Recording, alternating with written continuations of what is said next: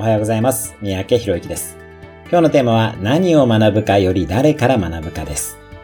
学びにおいて重要なのは何を学ぶかよりも誰から学ぶかです。何をというコンテンツそのものは本を読んでも学ぶことができます。今はインターネットもあるので学べるリソースは無限にあるとも言えます。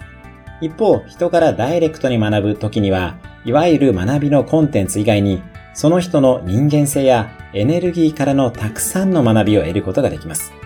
そういう意味で何かを学ぶときは、あなたの心に火をつけてくれる死をぜひ見つけてください。そしてそういう死のもとには、通常志の高い仲間が集まっています。素晴らしい死のもとで、志の高い仲間と切磋琢磨することで、私たちは成長することができます。何を学ぶかよりも誰から学ぶかを意識して自分を磨いていきましょう。